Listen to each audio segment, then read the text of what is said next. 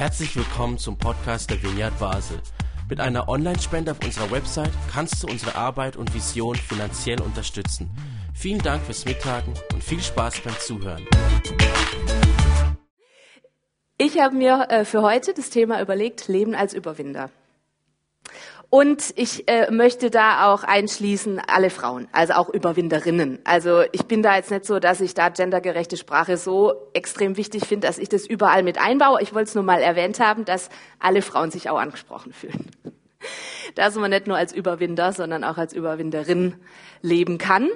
Und ich möchte euch da mal in meine Gedanken mit reinnehmen. Ich habe es so ein bisschen grob untergliedert in die drei Bereiche. Erstmal überwinden oder resilient sein. So ein bisschen was Begriffliches oder was das jetzt vielleicht bedeutet. Dann möchte ich so meinen Fokus auf Jesus als Überwinder mal setzen. So, das finde ich eigentlich das Zentrum von dem Ganzen. Und dann im dritten Teil eine kleine Episode aus meinem Leben teilen wo mir dieses Thema einfach schon mal wichtig wurde und wo ich das erleben konnte, was es bedeutet, Überwinder zu sein.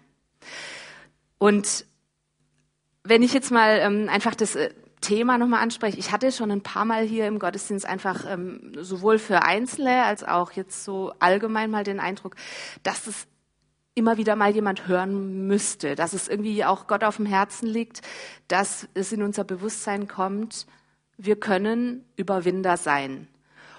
Der Punkt ist nur, wenn ich jetzt einen Eindruck teile, dann kann ich ja jetzt nicht hier eine Predigt äh, für euch halten und dann sagen, was ich das finde, was das alles bedeutet und so. Jetzt, deswegen möchte ich heute dazu mal ein paar Gedanken sagen. Das fand ich jetzt ganz passend, dass ich das kann. Und ich finde es auch ganz passend, dass es jetzt gerade die Woche nach Ostern ist, weil wir ja eigentlich so da das äh, große Überwindungsfest an sich feiern, wo Jesus einfach den größten Feind des Menschen überwunden hat, eben den Tod und eben auch die größte, ja, die größte Distanz äh, überbrückt hat zwischen uns und Gott und wo er einfach das überwunden hat, ähm, was kein Mensch konnte. Er hat eben genau diese, diese Auferstehung miterlebt. Wie es genau abgelaufen ist, keine Ahnung, Geheimnis. Aber ähm, wir wissen, Jesus hat es miterlebt. Bisher als, ja, als, als Einzel, als Erster war er der Überwinder des Todes. Und es gibt natürlich aber auch Sachen, die wir als als Christen oder als Menschen täglich überwinden müssen. Christine hat von dem Alltag gesprochen. Ich denke, jeder hat einen Alltag, der mehr oder weniger voll ist und wo wir oft Widerstände haben, Dinge, wo wir denken, oh, wie komme ich denn da jetzt drüber hinweg? Oder innere Dinge, die man überwinden muss, vielleicht menschliche Gefühle, manchmal sind es Ereignisse von außen, für die wir nichts können oder die wir uns auch nicht aussuchen, Umstände oder Lebensereignisse. Und ähm, da gibt's so in der Psychologie jetzt gerade so ein Modewort, das habt ihr sicher auch schon mal gehört, eben Resilienz. Resilient sein ist irgendwie so die große Mode, das wäre toll. Und was damit gemeint ist, ist so ein bisschen wie gut oder wie schlecht ein Mensch damit klarkommt, wenn er auf Schwierigkeiten stößt im Leben. Das bezeichnet resilient. Wie resilient ist jemand? Also wie gut kann er jetzt eben damit klarkommen, wenn jetzt Angehörige, also wenn der Partner stirbt, wenn eine schlimme Krankheit Einzug hält im Leben, ähm, wenn der Job plötzlich verloren geht, wenn sich Dinge anders entwickeln, als man es mal gehofft hat, ähm, wenn, wenn Kinder anders rauskommen, als man sich erhofft hat oder was auch immer.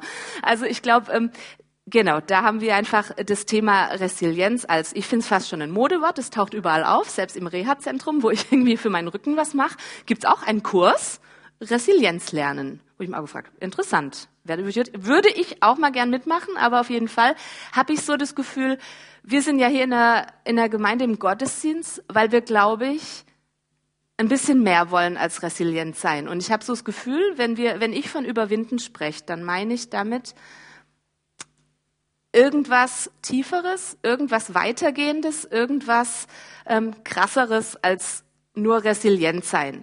Weil ich habe so das Gefühl, resilient sein bedeutet einfach Strategien entwickeln, wie man mit irgendwas fertig wird, wie man sich vielleicht eine dicke Haut ähm, zulegen kann, wie man vielleicht nicht mehr so sehr sich um die eine Sache dreht, die einen so stört, sondern vielleicht irgendwie was anderes.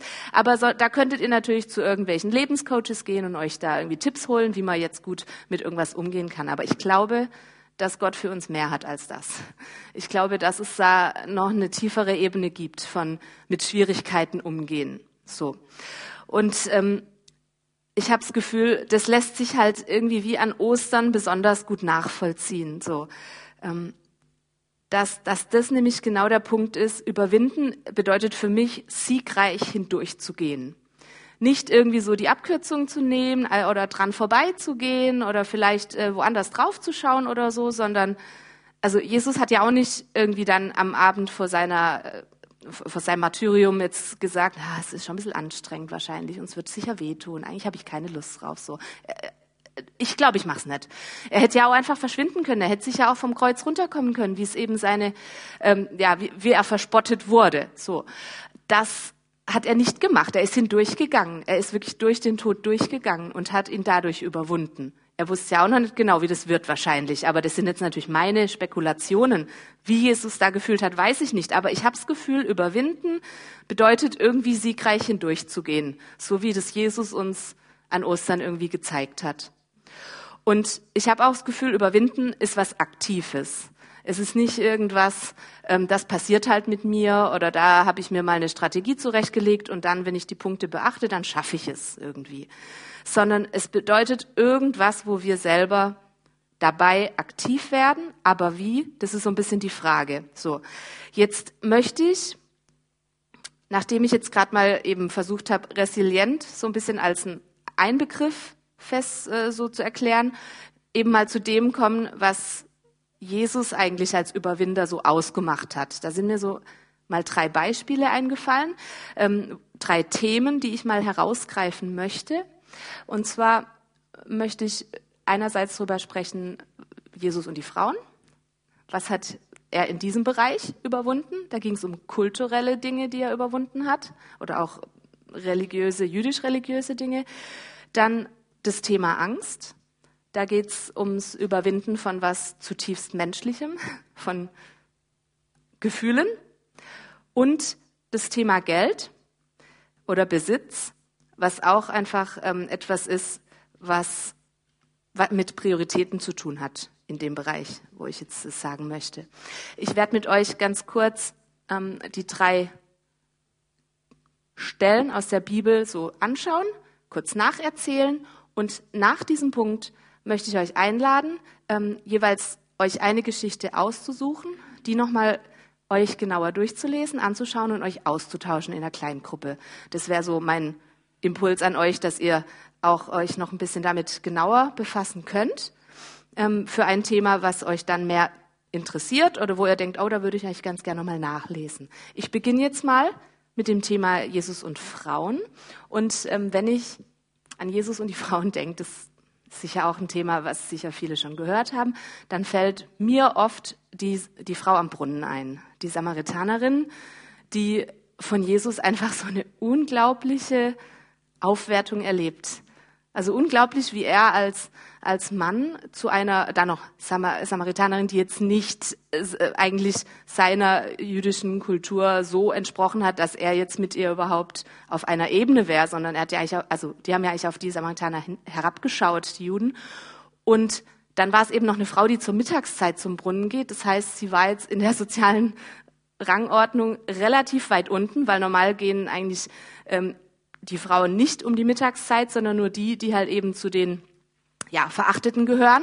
Die müssen dann halt zur Mittagszeit gehen, weil sie sonst nicht dürfen, sich mit den anderen eigentlich nicht blicken lassen dürfen. Und genau zu dieser Zeit trifft Jesus diese Frau, spricht sie an, was äh, allein schon ein Skandal ist, weil er sie eigentlich gar nicht beachten müsste. Aber er hat sich tatsächlich für sie interessiert. Er hat mit ihr ein Gespräch angefangen. Er hat äh, sofort irgendwie eine Tiefe reingebracht in dieses Gespräch. Er hat sie auf ihr, auf ihr größtes Lebensproblem vielleicht schlechthin angesprochen. Sie gefragt, wo ist dein Mann? Er wusste anscheinend genau, dass es eben die Thematik ist, mit der sie wohl zu kämpfen hatte und weswegen sie wahrscheinlich auch als möglicherweise Prostituierte ausgestoßen war dort aus dem Dorf. Und er hat sich genau um so eine Frau gekümmert, und diese Geschichte ist uns überliefert bis heute. Und von dieser Frau sprechen noch so viele Leute. Und das ist eine, eine ziemliche Frechheit gewesen, eigentlich, was Jesus da gemacht hat. Da hat er irgendwie ziemlich viele Konventionen und kulturelle Gegebenheiten und Sachen, die man einhalten sollte, vor allem als Rabbi, eigentlich überwunden und hat das ganz schön auf den Kopf gestellt. Ein weiteres Beispiel wäre auch noch Maria Magdalena, die er ja auch irgendwie bei, bei der er auch eine, eine große Nähe zugelassen hat und ähm, mit der er einfach auch ein recht enges Verhältnis hatte. Und es gibt noch viele weitere Frauen, ähm, von denen in der Bibel die Rede ist, die einerseits ähm, zum engeren Kreis von den Freunden von Jesus gehört haben, also die mit ihm durch die Lande gezogen sind. Man hört immer nur von den zwölf Jüngern, aber es waren auch einige Frauen dabei und die auch, habe ich gerade wieder gelesen, ähm, in welcher Stelle war das nochmal, dass eben einige Frauen ähm, sogar eben als so Gönnerinnen mit ihm unterwegs waren, die dann auch Geld gegeben haben ähm, und die einfach da wirklich mit zum engeren Kreis gehört haben. Das ist nicht so üblich gewesen eigentlich. Und da hat Jesus eben eine ziemliche Überwindung gezeigt von kulturellen Konventionen. Und das hat einfach gezeigt, also da hat Jesus irgendwie wie schon in die Zukunft gedeutet und schon so angedeutet, einfach, hey, die Gleichwertigkeit von Mann und Frau, das ist eigentlich eine Selbstverständlichkeit, aber die Kulturen haben so lange gebraucht. Deutschland hat so lange gebraucht, bis Frauen endlich mal wählen durften. 1919, das erste Mal. Also schon allein das. Ich meine jetzt, wie war es in der Schweiz? Noch später. Okay. Hätte mich vielleicht mal erkundigen sollen. Aber auf jeden Fall, es, es ist ein Thema, ja.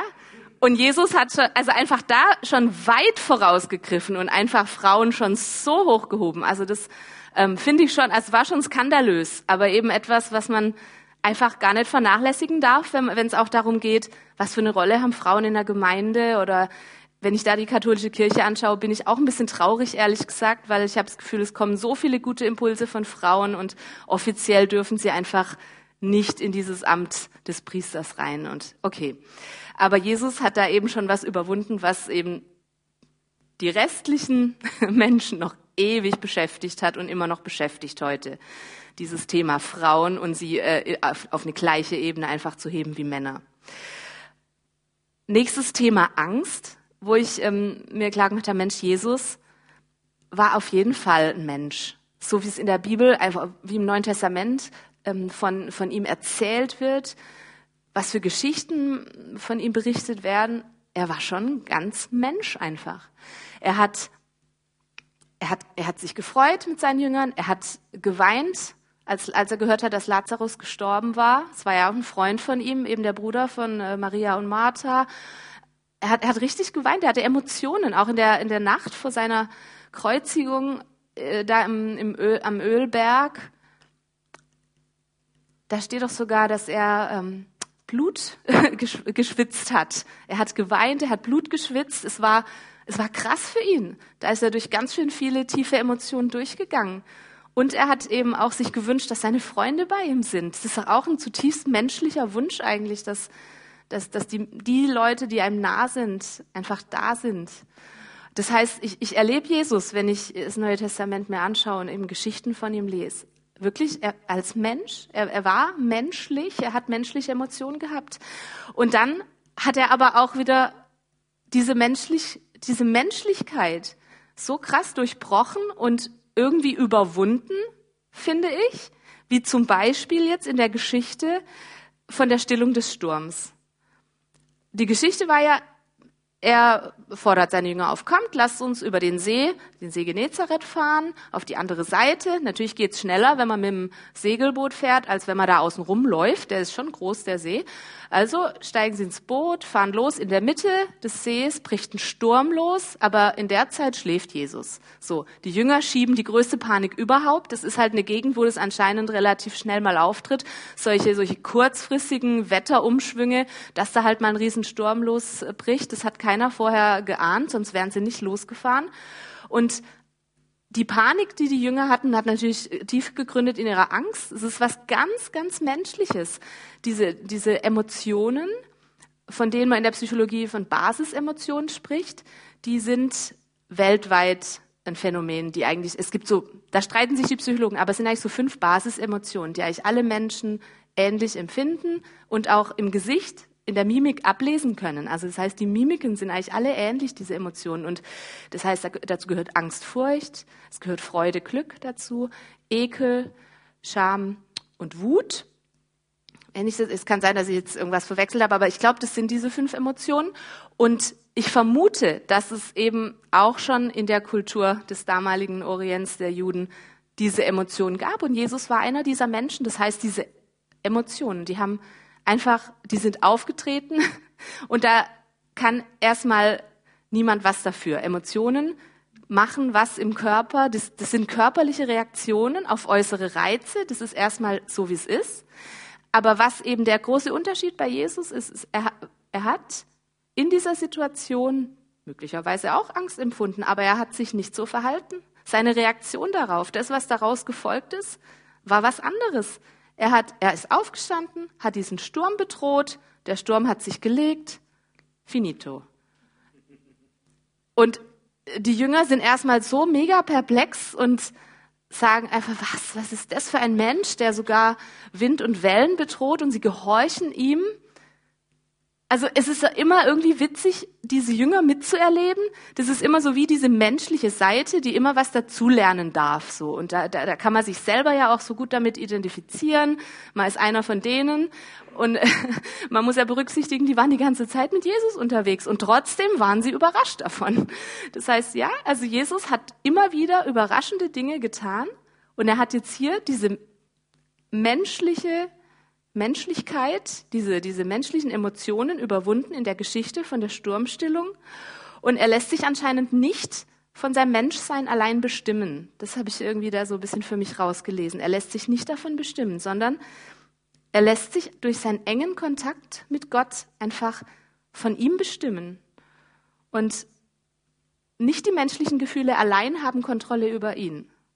Die sind bestimmt auch da, aber irgendwie habe ich wie das Gefühl, so, er bleibt nicht bei diesen menschlichen Reaktionen stehen, sondern ich sehe einfach, Jesus ist wie am, ist schon einen Schritt weiter, so, und schaut, was ist jetzt eigentlich Gottes Reaktion darauf? Nicht nur meine menschliche. Er überwindet irgendwie wie dieses zutiefst menschliche und kann uns dadurch irgendwie wie einen Weg zeigen aus dem, was wir, wo wir uns manchmal quasi nicht vielleicht, ja, so raus, ähm, rausbewegen können. Da habe ich manchmal das Gefühl, so, ich, wir sind gefangen, in, ich bin gefangen in meiner Menschlichkeit, ich habe irgendwie Gefühle, ich habe Wut, ich habe alles Mögliche, Trauer und äh, Verletzung und alles. Und ich glaube aber, wenn wir auf Jesus schauen, dann finden wir den Weg daraus. Und wenn wir uns irgendwie an ihm orientieren, dann finden wir einen Weg daraus, aus dieser Menschlichkeit, die es auch zu überwinden gilt für uns heute. Und eben ein Geheimnis, vermute ich, liegt auch darin, dass Jesus einfach Prioritäten gesetzt hat. Er hat einfach die Beziehung zu Gott echt zu einer Priorität gemacht. So, er hat da echt ähm, einfach Zeit allein mit ihm verbracht, auch wenn er genauso gut sich von anderen hätte bedienen lassen können oder sich hätte feiern lassen können oder sonst was. Aber ich glaube, er hat bewusst die Einsamkeit gesucht und er hat auch einfach da Prioritäten gesetzt. Das heißt, es waren auch Entscheidungen, die er getroffen hat. Er hat sie nicht einfach treiben lassen. So habe ich zumindest irgendwie ähm, Jesus in den Geschichten erlebt. Und in diesen Zeiten habe ich das Gefühl, dass da seine Identität immer mehr erneuert wurde auch. Also dass er immer wieder in dieser Nähe zu Gott erlebt hat, wer er eigentlich ist und was sein Auftrag ist. Und ich vermute, dass es äh, bei uns genauso sein kann, wenn wir eben die Nähe zu Gott suchen, dass wir immer wieder ähm, von unserem himmlischen Papa einfach gesagt bekommen können, wer wir sind, wer bist du eigentlich, wo ist eigentlich dein Wert, wo ist dein Auftrag, was habe ich dir schon gesagt über dich? Wo habe ich dir schon deinen Wert gegeben und gesagt, wie viel du mir bedeutest und was du für ein wertvoller Mensch bist? Und ich glaube, dass wir das einfach in der Begegnung mit Gott immer wieder auch erneuern lassen können, so wie es Jesus gemacht hat. Und ich habe auch das Gefühl, dass Jesus nicht so oft seinen Blick so zurückgerichtet hat auf das, was war, auf das, was alles so verloren gegangen ist, was, worum man vielleicht getrauert hat, sondern ich habe das Gefühl, er hat auch irgendwie diese Ahnung immer wieder bekommen von dem, was noch kommt, diese Hoffnung auf das, ähm, was noch in der Zukunft liegt, was aber auch schon anfangen kann. Und da habe ich irgendwie das Gefühl, dass Jesus das einfach noch klarer gesehen hat, diese, diese Wirklichkeit Gottes die durch ihn schon anfängt, aber wo noch ganz viel kommt, dass da irgendwie wie der Blick von Jesus einfach, ja, wie, wie wir Menschen das vielleicht oft machen, nicht so oft zurückging, nicht so um das getrauert hat, was wir jetzt gerade verloren haben oder so, sondern eher so auf das ausgerichtet war, auf die Hoffnung ausgerichtet war, die eben in der Zukunft lag. Und ähm, zum Thema Besitz und Geld will ich nur ganz kurz sagen, also da, als drittes Thema, da habe ich das Gefühl, Jesus überwindet falsche Prioritäten. So habe ich es für mich mal genannt. Ähm, die Stelle, die ich ähm, hier aufgeschrieben habe, die ist aus der Bergpredigt. Und da hat ja Jesus einfach wie so ein, ein, ein Vorgeschmack gegeben und so Maßstäbe gesetzt, in, was in Gottes Reich eigentlich gilt. Welche Leute sich freuen dürfen, so die Armen, die geistig Armen oder die, ähm, die Friedfertigen, so die können sich freuen. Er hat da, er hat da einfach gesagt, was ähm, so Gottes Wertvorstellungen sind, was wirklich wichtig ist. Und ähm, eben, da sagt er zum Beispiel, sorgt euch nicht um das, was ihr anziehen sollt. Ähm, schaut doch mal die Lilien auf dem Feld, wie schön die aussehen. Sorgen die sich etwa darum? Oder die Vögel, die irgendwie werden, äh, die, die kümmern sich da nicht drum, was in fünf Wochen, wie viel Körner da auf dem Boden liegen, sondern ihr Blick richtet sich auf den Tag. Die sorgen sich nicht darum. Nehmt die als Vorbild. Finde ich schon ein bisschen komisch, wenn man so Lilien und, und Vögel als Vorbild nehmen soll. Aber anscheinend soll das ja etwas Tieferes aussagen. Da geht es ja um sorgen oder sich nicht sorgen, so, sondern für sich sorgen lassen und einfach zu gucken, wo sind denn die Prioritäten richtig gesetzt? Und ähm, anscheinend, wenn ich das so richtig verstanden habe, sollte jetzt Geld in Gottes Wertvorstellung nicht zu den Top drei Dingen gehören, auf die man jetzt so seine Energie und sein Leben ausrichten sollte. Ähm, ich habe öfter in dem Zusammenhang im Englischsprachigen so den Begriff ähm, Upside-Down Kingdom gehört, also dass in Gottes Reich eigentlich so wie die Wertvorstellungen so umgedreht sind. Hier, wenn wir in der Welt leben, da geht's ja irgendwie weltweit wollen doch alle Menschen irgendwie immer mehr Besitz und denken, damit sind sie glücklicher oder dann bin ich doch abgesichert für die Zukunft oder dann kann ich meinen Kindern mal was mitgeben oder wenn ich noch ein bisschen mehr hätte, dann und so weiter. Also ich habe das Gefühl, da ist Geld und Besitz einfach schon einfach eine der Top drei Prioritäten der Menschen weltweit. Und ich habe das Gefühl, Gott sagt einfach nein, so sollt ihr nicht leben. Das ist was, was von Motten zerfressen wird, so irgendwann mal. Das ist nicht das, worauf eben der Fokus sein soll, sondern eben auf, auf Gott und sein Reich und der Rest wird uns hinzugetan werden. So, das, was wir da noch brauchen zum Leben. Und ich will damit jetzt überhaupt nicht sagen, dass man jetzt gerade auch als Gemeinde mit Geld irgendwie nachlässig sein soll. Ich meine, das wissen wir ja selber, dass das einfach ein Thema ist hier in der Vineyard Basel, aber dass wir das ja auch irgendwie versuchen zu überwinden. Ich weiß nur nicht, ob es jetzt rein durch unternehmerisches Denken möglich ist, sondern ich glaube auch einfach durch richtige ähm, Maßstäbe und durch richtige Wertvorstellungen wahrscheinlich. Und auch einfach fragen, was ist ein Jesusmäßiger Umgang mit Geld? Ähm, und einfach auch mehr noch den Blick auf seine Vision und seine Werte legen. Das erkenne ich zumindest an der Person von Jesus, dass er uns da irgendwie so die Richtung zeigt, worauf wir einfach unsere Prioritäten legen sollen. Also das war die dritte Thematik, Geld, wo ich eben gesehen habe, Jesus hat es in der Bergpredigt einfach angesprochen als ein Thema, wo er einfach auch Prioritäten überwunden hat, die die Menschen ganz oft setzen ähm, und die so wie ich ihn jetzt hier erlebt habe und immer wieder neu erlebe im Neuen Testament, wie er das einfach umkehrt, upside down, so auf den Kopf gestellt. Und jetzt würde ich für euch, ich sehe, manche sind schon so ein bisschen am Hindämmern, also wäre vielleicht ganz gut, wenn es wenn es jetzt einen kleinen Teil gibt, wo ihr tatsächlich mal wirklich selber ähm, euch kurz austauschen könnt. Ich habe jetzt mal so ungefähr zehn Minuten vorgesehen als Zeitfenster über einen ähm, dieser, dieser Bibelstellen. Es wäre vielleicht gut, wenn also ihr müsst es jetzt auch nicht alles wortwörtlich nachlesen. Die Geschichten habe ich euch jetzt ja so zusammengefasst und erzählt.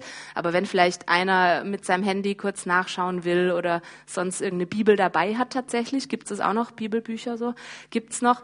Also Also ich war auch schon mal in der FEG in Heidelberg, da hatte eigentlich jeden Sonntag fast jeder seine Bibel dabei. Einfach seine Bibel.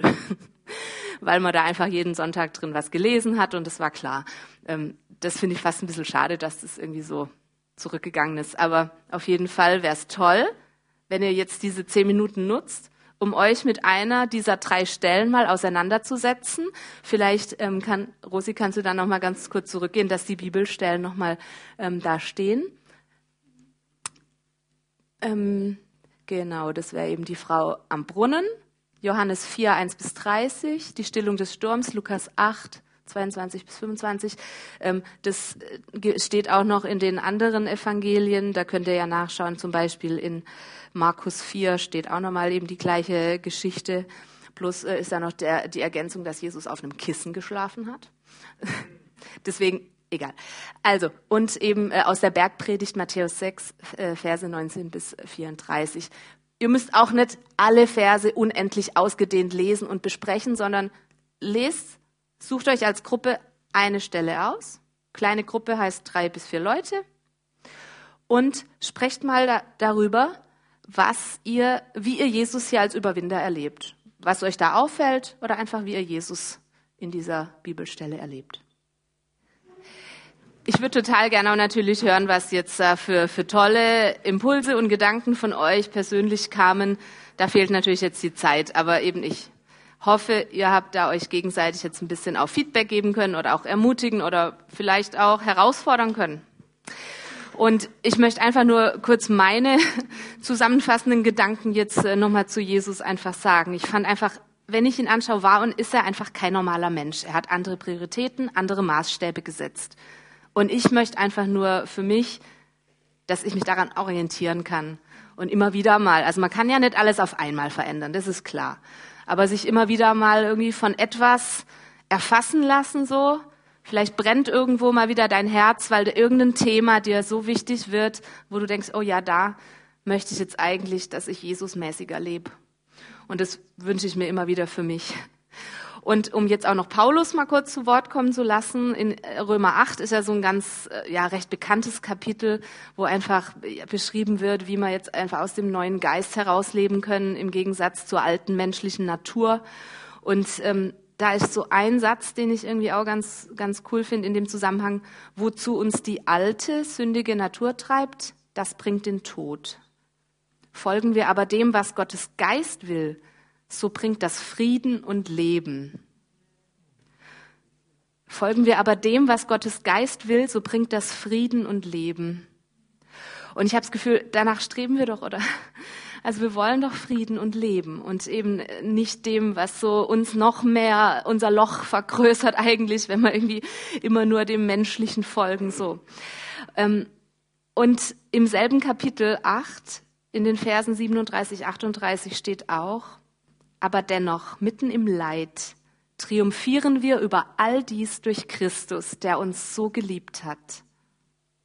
Denn ich bin ganz sicher, weder Tod noch Leben, weder Engel noch Dämonen, weder Gegenwärtiges noch Zukünftiges noch irgendwelche Gewalten, weder Hohes noch Tiefes oder sonst irgendetwas auf der Welt können uns von der Liebe Gottes trennen, die er uns in Jesus Christus, unserem Herrn, schenkt. Mitten im Leid triumphieren wir über all dies durch Christus. Das wird auch eben manchmal übersetzt, das ist, das ist Überwinder sein. Wir überwinden das. Wir triumphieren über Leid. Durch Christus, der uns so geliebt hat. So, wir machen es nicht, weil wir plötzlich hier die Superhelden sind, sondern weil wir Christus in uns haben und an unserer Seite haben. Und ähm, das fand ich jetzt eben nochmal sehr stark, das in Römer so zu lesen und möchte da jetzt auch überleiten, eben aus, auf meine eigene Erfahrung, wo ich eben auch dieses Überwinden, mitten im Leid triumphieren wir, wo ich auch schon, also es ist auch ein bisschen paradox so, mitten im Leid triumphieren wir. Das haben, das erleben vielleicht Märtyrer, ja, aber wir erleben es, glaube ich, auch in, in gewissen Maßstäben selber. So, wir erleben manchmal auch diese Karfreitagsmomente, wo etwas stirbt und müssen vielleicht warten, bis dann wieder Ostern ist, bis etwas anderes aufersteht, was wir uns bisher noch nicht vorstellen konnten. Und das sind die Überwindermomente, die Momente, wo wir dieses, diese Erfahrungen machen, ähm, die wir, wo wir nicht aus menschlicher Kraft irgendwie rauskommen und auch nicht durch Resilienz irgendwie plötzlich Superhelden werden oder so, sondern wo wir einfach durch, durch die Kraft Gottes zu Überwindern werden können. Und ähm, da möchte ich euch mal kurz ähm, etwas zeigen, was auf meinem Rücken ist. Achtung. genau. Also ein Ausschnitt davon. Ähm, das, äh, also ja auch noch. Ja, man sieht so ein bisschen. Ich, ich habe, es war vor, also es war 2012, vor jetzt elf Jahren, habe ich mir ähm, so ein Tattoo stechen lassen und es soll ein Phönix sein. Ähm, das habe ich mir relativ lang überlegt, was es eben sein soll. Und äh, mir ist irgendwie der Phönix so äh, wichtig geworden. Vielleicht kennt ihr das mythologische Tier. Es kommt eigentlich schon aus der ägyptischen Mythologie. Die Griechen haben es dann auch noch übernommen und sogar eben einige Christen haben es auch so übernommen als Symbol der Auferstehung. Und das habe ich eben auch so gemacht. Neues Leben aus der Asche, so. Der Vogel, der eben ähm, in regelmäßigen Zyklen stirbt und aus seinem toten Überresten beziehungsweise aus der Asche dann wieder zu neuem Leben erweckt wird oder erwacht. Und ähm, so hat sich eben für mich auch mal was angefühlt in meinem Leben. Ihr habt es vielleicht schon mal mitgekriegt, wo ich das äh, Interview hier irgendwann mal auf dem Sofa gegeben habe. Äh, dass ich war ja schon mal verheiratet und äh, nicht mit Till, sondern genau ist meine zweite Ehe jetzt. Und äh, in meiner ersten Ehe habe ich da relativ äh, ja, was Schlimmes eigentlich erlebt, also eben Betrug über längere Zeit, ähm, was ich nicht wusste und wo ich einfach mit dieser tiefen Verletzung dann irgendwie klarkommen musste. Und da ging es vor allem auch um das Thema Vergebung. Ähm, da ging es darum, irgendwie auch nach allem, was da für mich so eingestürzt ist und wo irgendwie wie dieser Traum von Ehe und Familie gestorben ist, dass ich da wie die Hoffnung wiederbekommen habe. Als ich das hier hatte, da ähm, war irgendwie noch nicht noch nicht klar, wie geht's weiter? Irgendwie werde ich jemals ähm, eine Familie haben? Werde ich jemals wieder eine Partnerschaft haben oder so? Da hatte ich irgendwie einfach nur von Gott wie so eine Zusage oder so eine so eine so eine dunkle Hoffnung oder vielleicht eine helle Hoffnung, äh, dass dass da irgendwas daraus entstehen wird. Und ich formuliere es oft so ein bisschen ähm, darf man das in der Predigt sagen? Ich weiß nicht. Egal was für eine Scheiße dir im Leben passiert, Gott kann dich immer wieder zu neuem Leben erwecken. Das ist eigentlich die Bedeutung so von meinem Tattoo. Weil ich habe schon das Gefühl, da ist ganz schöne Scheiße passiert. Sag jetzt nimmer. Aber es ist auf jeden Fall so, dass ich das Gefühl hatte, so da kommt irgendwie eine Kraft, die nicht aus mir kommt und die gibt mir so die Hoffnung auf eine Zukunft. Und ich kann es bis heute noch nicht richtig erklären, wie Gott mich aus der Trauer und aus der Fassungslosigkeit herausgeholt hat. Ich kann nur so viel sagen, dass ich das Gefühl hatte, ich habe irgendwie wie eine Entscheidung getroffen. Ich möchte das alles überwinden, was mir da so angetan wurde oder was ich da erlebt habe. Und ähm, ich erinnere mich auch noch an, an so ein Gespräch mit einem ehemaligen Kommilitonen in Heidelberg, der ist jetzt kein Christ, er hat einfach Bio zusammen studiert und wir waren da, der hat immer wieder mal was mitgekriegt so von meiner Geschichte und an einem Abend waren wir zusammen essen und habe ihm auch erzählt, einfach, dass ich ja einfach die Entscheidung getroffen habe, ich möchte einfach meinem damals noch Mann, jetzt Ex-Mann vergeben, was er da eben äh, mir angetan hat und so. Und der war so wie aus allen Wolken gefallen und konnte es gar nicht glauben irgendwie, wie man da so vergeben kann. Also ich, ich habe noch seine Worte im Ohr. Er sagt irgendwie, Chrissy, du bist echt die einzige Person, die ich kenne, die moralisch so handeln wird und die vergibt, wo eigentlich jeder nur Rachegefühle irgendwie hat. Und ich kann mir das jetzt nicht auf die Fahnen schreiben und sagen, ja, ja, ich bin die Tolle, die vergeben kann. Das konnte ich nämlich eigentlich nicht. Das kam nicht aus mir oder so. Ähm, und auch nicht, weil ich jetzt irgendwie ein besserer Mensch war als alle anderen, sondern ich vermute einfach, dass mir da Jesus einfach das dazugegeben hat, was mir selber gefehlt hat. Und diese, diese Kraft gegeben hat. Ähm, vielleicht habe ich mich ja in Ansätzen so gefühlt, teilweise wie, wie, wie Jesus sich da im, im Ölberg gefühlt hat, so äh, traurig, wütend, menschliche Gefühle übermannen ein und so. Ich habe einfach auch das mit Gott geteilt. Also in, in den Zeiten, wo es halt wirklich, ähm, ja, wo ich nicht schlafen konnte, bin ich auch mal zum Psychiater gegangen und habe eben gesagt, ich brauche irgendwie was, damit ich wieder schlafen kann. Sonst äh, gehe ich wirklich jetzt den Bach runter. Also ich sag gar nicht, dass man das nicht auch darf. Es gibt sicher auch gute Psychologen, die einem erstmal so ein bisschen Überlebenshilfe schaffen können. Das ist sicher auch eine gute Sache. Ich habe auch eine Psychotherapie gemacht, zufälligerweise noch beim christlichen Psychologen, aber das äh, tut jetzt auch nichts zur Sache. Aber letztendlich, dass ich das überwinden konnte, so empfinde ich heute immer noch als ein Wunder, weil ich glaube nicht, dass es normal ist. Und ich, ja, ich glaube halt, dass der bleibende innere Schaden irgendwie inzwischen also recht klein ist im Vergleich zu dem, was ich jetzt damals eben so gefühlt erlebt habe, weil es einfach gerade auf meine Schwachpunkte so drauf ging. Auf das, wo ich immer gedacht habe, ja, mich kann ja eh keiner mögen und andere sind sowieso immer toller als ich. Und genau das ist mir eben auch passiert, dass eben eine andere toller war als ich. Und äh, da hat's halt dann so wirklich wie mein, mein Selbstwert nochmal richtig zerhauen. Und da hatte ich halt schon das Gefühl, also wenn das jetzt wieder zusammengesetzt wird, das kann nur eigentlich eben durch ein Wunder passieren. Und das Wunder ist halt passiert und ich habe auch das Gefühl, dass ein Geheimnis von dem Ganzen auch darin liegt, ähm, dass ich nicht versucht habe, jetzt den Schmerz zu ignorieren oder wegzuschieben oder zu betäuben. Also sicher habe ich auch mal Alkohol getrunken und sicher habe ich auch mal irgendwie mit, mit Freunden mal trotzdem irgendwie gefeiert oder so, aber ähm, ich hatte das Gefühl, ich, ich wusste einfach tief in mir, ich muss da hindurchgehen. Ich glaube, der einzige Weg ist hindurch. So der einzige Weg eben mit, mit sowas fertig zu werden, was man jetzt menschlich eigentlich nicht so wirklich nachhaltig überwinden kann. Da ist einfach der Weg hindurch, hindurchgehen, es durchleben und dadurch irgendwie überwinden. Aber eben nicht allein, sondern mit Christus an meiner Seite, mit Christus in mir, der mir das hinzugibt, was ich menschlich nicht habe.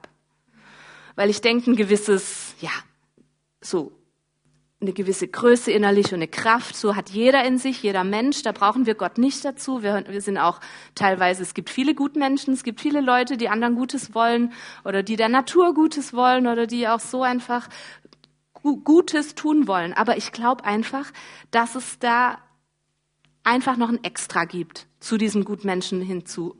Und Jesus hat ja auch auf die Frage, wo mal Petrus gefragt hat, wenn einem jemand jetzt ähm, was angetan hat, wie oft muss man ihm eigentlich vergeben? Reichen siebenmal? Und Jesus sagt eben 70 mal siebenmal. Da habe ich irgendwie so, das ist für mich, wenn er das so, wenn Jesus das so sagt, dann ist es für mich auch dieses, hey, der Mensch schafft es vielleicht gerade mal einmal oder siebenmal, wenn es hochkommt. Natürlich hat das alles eine symbolische Bedeutung, aber für mich bedeutet es einfach dieses, Gott fügt noch seine Unvorstellbarkeit hinzu. Zu diesem menschlichen Vermögen, was so klein ist, macht Gott noch einfach das, damit wir es tatsächlich irgendwie doch schaffen, hindurchzugehen. Und klar, echte Vergebung ist irgendwie immer ein Geschenk. Das können wir nicht erzwingen, wir können es nicht entscheiden. Wir können natürlich gewisse Entscheidungen treffen, aber ich habe das Gefühl, wirklich, dass Vergebung passiert, das ist die Gnade, wenn, die Gott uns schenkt. Wir können bereit dafür sein, aber ich glaube, ja, das können wir tun. Wir können bereit sein. So, unser Herz kann bereit sein, unser Kopf kann bereit sein. Ähm, und das ist auch das mit dem Thema einfach überwinden. Wie können wir überwinden? Ich glaube einfach, wir können unsere Entscheidung darauf setzen. Wir können schauen, auf Jesus schauen, wie hat er es gemacht? Er war bei Gott, er war in seiner Nähe. Er hat einfach geguckt, wie, wie setzt Gott die Prioritäten? Setze ich meine Prioritäten so, wie Gott sich das vorstellt und wünscht? Und wo sehe ich eben, dass Jesus bei mir dieses Extra dann hinzugeben kann, dieses Unvorstellbare, was dann Geschenk ist. Und ähm, das ist jetzt eigentlich schon meine Botschaft. Ich weiß, wir erleben ja auch gerade in der, in der Vineyard Basel eine Situation, wo eben nicht alle mit allem einverstanden sind, wo äh, Entscheidungen getroffen wurden, noch weitere anstehen werden, wo Veränderungen kommen.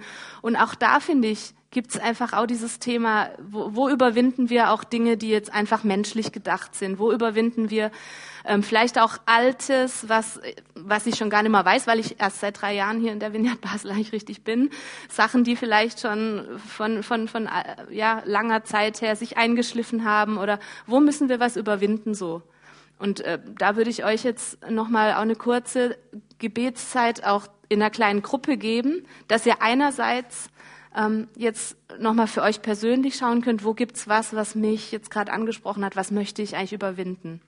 Gibt's gerade irgendwie Dinge in meinem Leben, wo ich Gottes Extrakraft brauche zum Überwinden? Und wenn euch vielleicht noch was anderes wichtig ist, könnt ihr gerne auch noch für die Gemeinde beten, für uns, für unsere Zukunft. So, das wäre jetzt die Einladung, jetzt die Zeit nochmal, sich zusammenzusetzen. Ich würde jetzt, gut, da steht jetzt zehn Minuten, wir können es auch ein bisschen abkürzen, damit wir einfach noch ähm, in den Worship äh, genug Zeit rein investieren können. Ja, können wir fünf Minuten sagen oder noch weniger. Aber ich würde euch einfach jetzt trotzdem einladen, die Zeit zu nutzen, weil es ist eben jetzt das, wo, wo Gott jetzt was, was vielleicht gerade ein bisschen aufgewühlt wurde, wenn es sowas gibt, dann auch gleich irgendwie mit euch sortieren kann. Wo du jetzt auch ein paar Brüder und Schwestern um dich hast, die für dich zusammen beten können.